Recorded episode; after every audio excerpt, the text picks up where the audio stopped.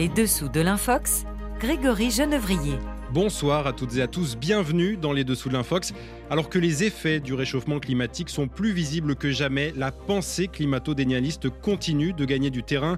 Sur les réseaux sociaux et dans le débat politique, la désinformation climatique est partout. Pour faire avancer leurs idées et polariser le débat public, les climato-sceptiques adaptent leur discours et leur stratégie numérique. Ces évolutions, on en parle avec notre invité David Chavalarias, mathématicien en sciences sociales, directeur de recherche au CNRS. Il est le fondateur du Climatoscope, un outil d'analyse du climato-scepticisme en ligne. Emmanuel Macron aurait-il annulé sa visite à Kiev en raison d'une tentative d'assassinat à son encontre? C'est ce que prétend à tort un extrait de journal télé attribué à France 24. Olivier Four a mené l'enquête sur ce deepfake. Et puis cap sur le Sahel où le Mali, le Burkina et le Niger ambitionnent de créer une nouvelle monnaie commune. Sur les réseaux sociaux, des images détournées prétendent que cette monnaie est déjà en circulation. Émilie Béraud de l'AFP Factuel sera avec nous pour démêler le vrai du faux. Mais avant ça, place à l'invité. On en parle.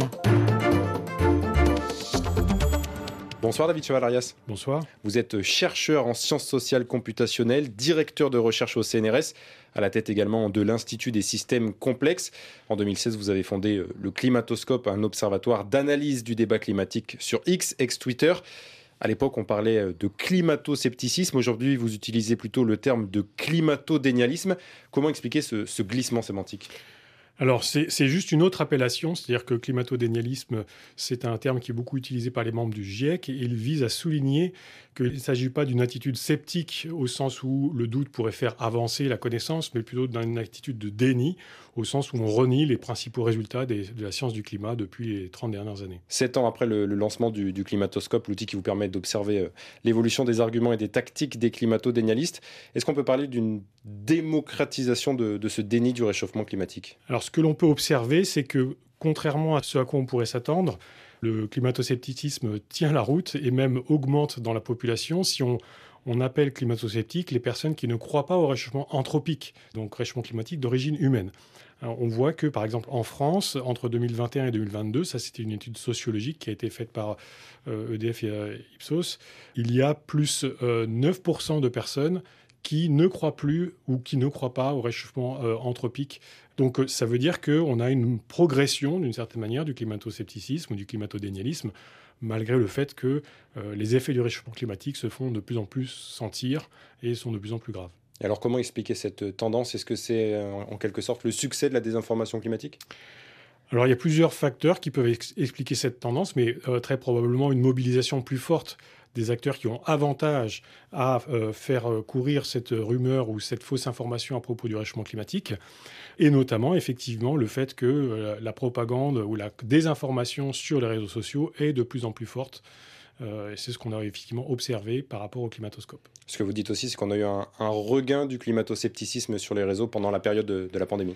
c'est vrai qu'on a constaté que la période de la pandémie a permis à des communautés avec une orientation un peu anti-système, parfois complotiste, de se constituer de manière très solide. Et cette défiance envers les institutions et même plus généralement qui s'est construite, souvent d'ailleurs à coup de désinformation, envers euh, les médias, les scientifiques, etc., a ensuite pu être récupérée par des acteurs sur le terrain climato-dénialiste pour réorienter euh, ce genre de croyances sur le terrain de la science du climat. Et par ailleurs, enfin, on a vu un regain d'activité climato-dénialiste à l'été 2022 et qui s'est maintenu dans le temps, un regain assez fort euh, dans euh, beaucoup de pays, mais surtout en France. Et à ça, on peut avoir plusieurs explications. D'une part, le réchauffement climatique se fait de plus en plus sentir et donc est de plus en plus dans l'actualité et donc appelle de plus en plus de contre-feux des climato-dénialistes. D'autre part, des acteurs qui ont intérêt à ce qu'on retarde des actions de lutte contre le réchauffement climatique, comme par exemple les industries qui utilisent intensément l'énergie, ont intérêt donc à augmenter leur désinformation. Et puis par ailleurs, on peut penser aussi qu'il y a le contexte énergétique, C'est-à-dire on a eu la guerre en Ukraine, on a eu des problèmes d'approvisionnement.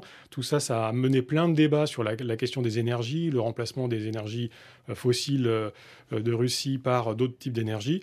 Et là aussi, il peut y avoir aussi d'autres acteurs qui sont entrés dans le jeu, puisque fondamentalement aussi derrière, il y a un manque de confiance dans les mesures scientifiques et dans la recherche scientifique. L'un des, autres tournants ces dernières années, c'est le rachat de Twitter par Elon Musk il y a plus de, deux ans maintenant. Depuis, des nombreux scientifiques ont fait le choix de quitter la plateforme. Est-ce qu'avec ce, basculement, on peut dire que X est devenu un petit peu le, temple des climato-dénialistes aujourd'hui Effectivement, suite au rachat d'Elon Musk, il y a eu beaucoup de modifications faites à Twitter. Euh, d'une part, il a rapatrié un certain nombre de comptes qui avaient été bannis pour harcèlement, désinformation, etc.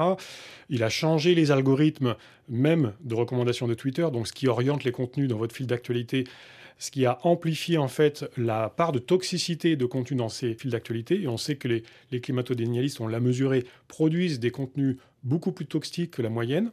Et donc, du coup, ils sont favorisés par ce genre d'algorithme. Et on a vu effectivement à la fois le climato-scepticisme augmenter euh, sur cette plateforme, hein, de manière décorrélée par rapport à ce qu'il est dans, la réalité, et aussi une attaque plus euh, prononcée envers les scientifiques du climat. Et ça, ça a provoqué une fuite, d'une certaine manière, euh, des personnes qui relaient l'information fiable sur le climat, y compris donc les scientifiques du climat. On a observé que dans les trois mois qui ont suivi le rachat d'Elon Musk, en gros, un tiers des comptes qui défendaient une, information fiable sur le climat avaient arrêté de s'exprimer.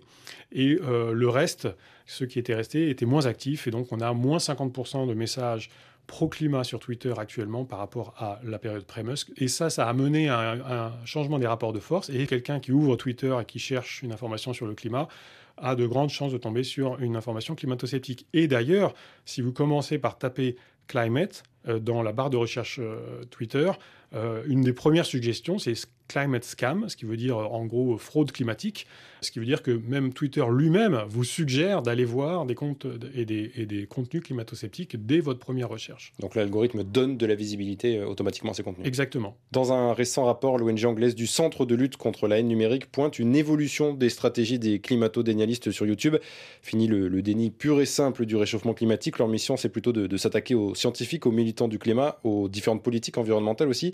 Est-ce que c'est un constat que vous faites avec votre outil? Alors, on a vu effectivement que euh, beaucoup de, climato-sceptiques, notamment les climato-sceptiques nouvelle vague, on va dire, hein, ceux qui sont vraiment très très fortement aussi un peu anti-système, euh, parfois complotistes, etc., s'attaquent de manière très très virulente aux scientifiques du climat en remettant en cause leur honnêteté, en, en les accusant d'être biaisés, partisans, etc.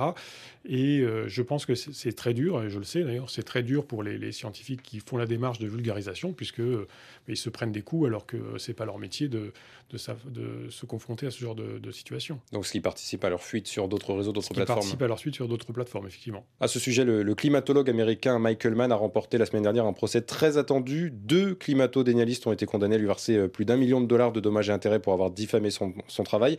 Si ce verdict ne fera pas disparaître les, les climato-sceptiques, est-ce que ça peut calmer ou briser un petit peu ce sentiment d'impunité aujourd'hui sur les plateformes? On peut espérer que ça va diminuer les ardeurs de ceux, qui le font par intérêt. Euh, euh, ou en essayant d'avoir de la visibilité. C'est quand même, euh, si ça se généralise, c'est quand même une sacrée, euh, un sacré frein. Oui. Ce discours climato-sceptique rencontre du succès, on vient de le dire sur, sur les réseaux sociaux, mais aussi de plus en plus dans le débat politique. Je pense notamment à la victoire de Gerd Wilders aux législatives récemment mm. aux Pays-Bas. On est justement en pleine campagne pour les élections européennes. Est-ce que le climato-dénialisme est un discours politique qui fonctionne aujourd'hui? On peut dire qu'il y a une opportunité d'audience via le climato-scepticisme, c'est-à-dire qu'effectivement, comme c'est un, c'est un sujet à la fois grave et, difficilement contestable. Il y a peu d'hommes politiques qui ont assez peu de moralité pour euh, défendre euh, les positions climato-sceptiques. Euh, mais ceux qui le font peuvent s'assurer qu'ils va y avoir, ils vont avoir l'oreille de quelques pourcents de l'électorat qui sont aussi de ce côté-là. Et donc, si on, regarde et que dans les sondages, on voit qu'il y a en gros un tiers de, de la population, entre 20 et 30% de la population, qui sont climato-sceptiques, être parmi les seuls à être de leur côté, ça assure un certain soutien. Donc effectivement, ça peut être une opportunité électorale. Est-ce qu'on peut dire que toute cette désinformation climatique participe euh, à polariser le débat public? Alors oui, les questions climatiques, et ça on l'observe vraiment au niveau du climatoscope, c'est-à-dire que quand vous observez des polémiques, euh, que, quel que ce soit, hein, le, port du voile, l'avortement, les retraites, etc., vous avez plusieurs configurations. Et il y a certaines polémiques ou certains sujets qui sont très polarisés, c'est-à-dire qu'on est soit pour, soit contre. Hein, pour les retraites, par exemple, il y a plein de manières différentes d'aborder les retraites. Par contre, pour le climat, on voit vraiment deux camps, euh, ceux qui sont donc climato-dénialistes et les autres. Et quand on met l'accent sur ce genre de débat dans le débat public, et qu'on donne euh, la voix au climato-scepticisme et que, euh, en gros, on, les laisse dérouler leurs arguments sans, sans, tant de contradictions, on va effectivement vers un espace qui est plus polarisé, plus divisé, et l'argument, donc les thèmes climato-sceptiques peuvent être un axe pour euh, diviser les populations, et encore une fois, en partie pour récupérer certaines voix ou certaines audiences de manière opportuniste, ou, euh, il faut, aussi quand même le dire, c'est que certains climato-sceptiques le font non pas parce que, par, par conviction, mais juste par, pour des raisons économiques. Beaucoup de personnes vendent des, livres, par exemple, qui sont climato-sceptiques, et le fait de défendre ces positions leur apporte de l'argent. Donc c'est toute la complexité, en fait, de, de cette position, c'est qu'il y a euh, beaucoup d'intérêts différents euh, qui peuvent amener à des positions climato-sceptiques. Si on essaie de terminer sur une note un petit peu positive, comment est-ce qu'aujourd'hui on peut lutter contre toute cette désinformation climatique et contre l'évolution de ce discours euh, climato-dénialiste? Alors déjà en, s'informant et en se cultivant euh, d'un point de vue scientifique, hein, il y a plein de contenus euh, très intéressants et, pédagogiques qui sont produits de la part des, scientifiques du climat et des vulgarisateurs sur le changement climatique. Ensuite, il y a son comportement sur les réseaux sociaux, c'est-à-dire d'une part faire attention à ce que l'on relaie, ne relayer que des choses où on est vraiment convaincu qu'on a vérifié, mais même au-delà, choisir son réseau social. Actuellement, X est, tout simplement un, marigot de désinformation, et euh, en, étant sur ce réseau-là, on favorise euh, ce genre de, mouvance, alors qu'il y a des, réseaux beaucoup plus fiables. Euh, encore une fois, il ne s'agit pas de dire de parler de la question de ce, ce, dont on parle, mais vraiment de l'infrastructure même du réseau qui favorise certains types de contenus. Nous, on a montré que, par exemple, ça, favorisait les, contenus toxiques. Donc euh, choisir son réseau, aller vers des réseaux euh, où, il y a moins de biais algorithmiques, et puis aussi donc euh, relayer les enseignements des sciences du climat et, expliquer la science aux différentes personnes que l'on rencontre. Merci David Chavalarias. Je rappelle que vous êtes directeur de recherche au CNRS, fondateur du Climatoscope.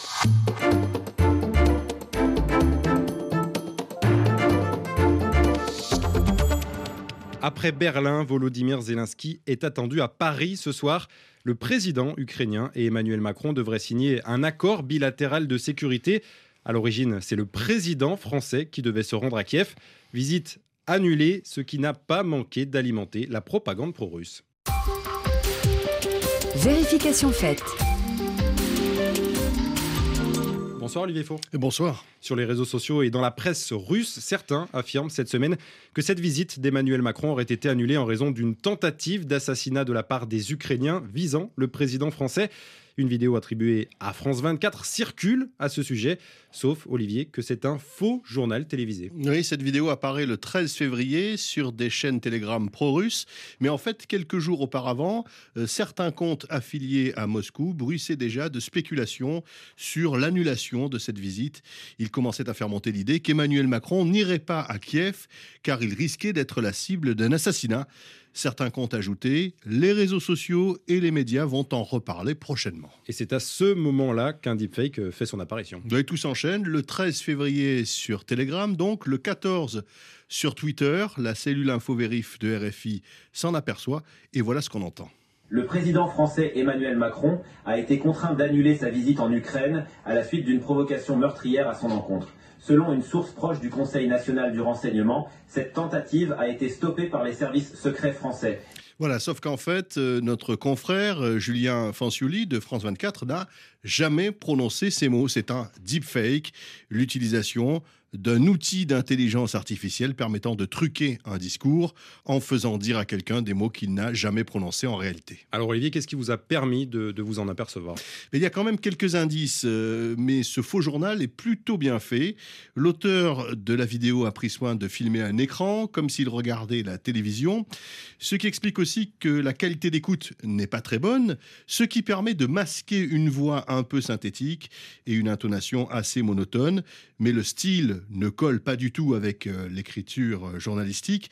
Et si on y regarde de plus près, les lèvres du présentateur ne suivent pas toujours les mots prononcés. Ce qui n'a pas empêché la vidéo de se répandre par le biais des traditionnels vecteurs d'amplification de la propagande pro-russe. Oui, après les signaux annonciateurs sur les réseaux, l'amorce avec cette vidéo vient ensuite le temps de l'exploitation à des fins de propagande. Dès le 14, les propos attribués aux journalistes de France 24 sont repris par des comptes V-Contact, l'équivalent de Facebook en Russie, ou encore le compte Twitter attribué à l'ancien Premier ministre russe Dmitri Medvedev qui commente ses propos abondamment.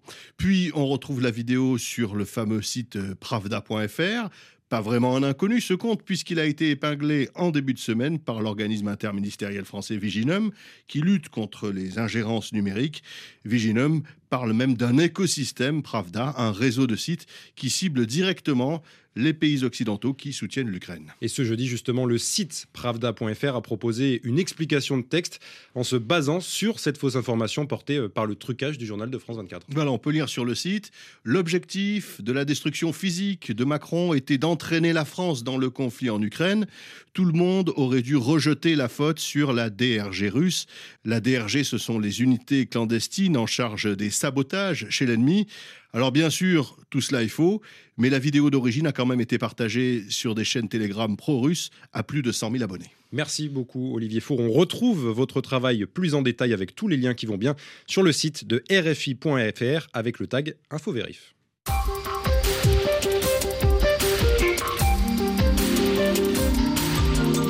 Allez, cap maintenant sur le Sahel où la volonté affichée par les dirigeants du Mali, du Burkina et du Niger de sortir du franc CFA pour créer une monnaie commune agite les réseaux sociaux. Bonsoir Émilie Béraud. Bonsoir. Vous êtes journaliste à l'AFP Factuel.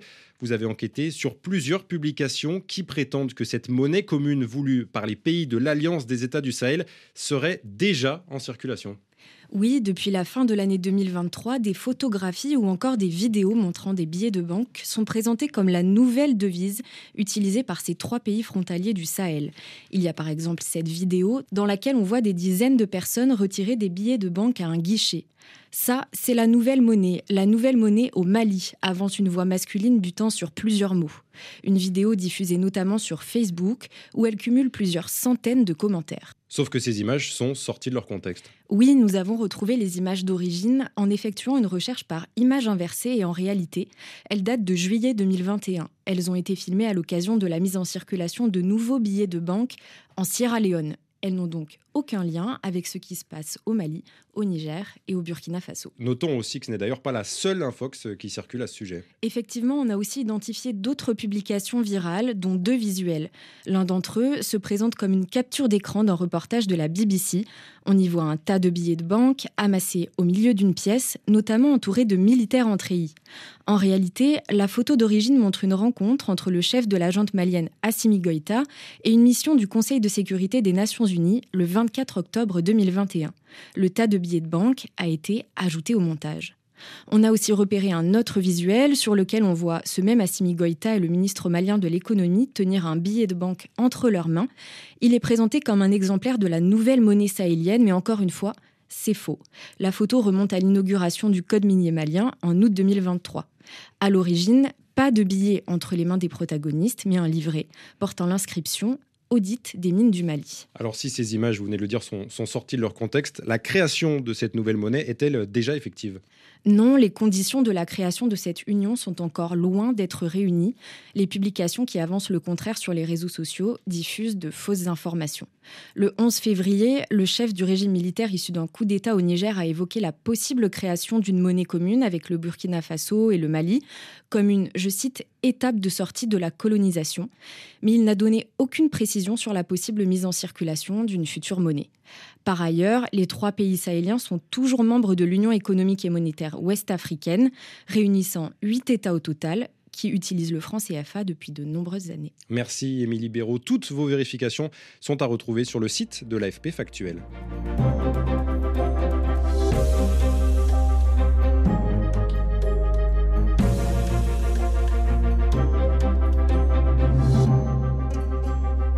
Les dessous de l'Infox, c'est fini pour aujourd'hui, mais vous pouvez nous retrouver en ligne en tapant Infovérif RFI sur un moteur de recherche.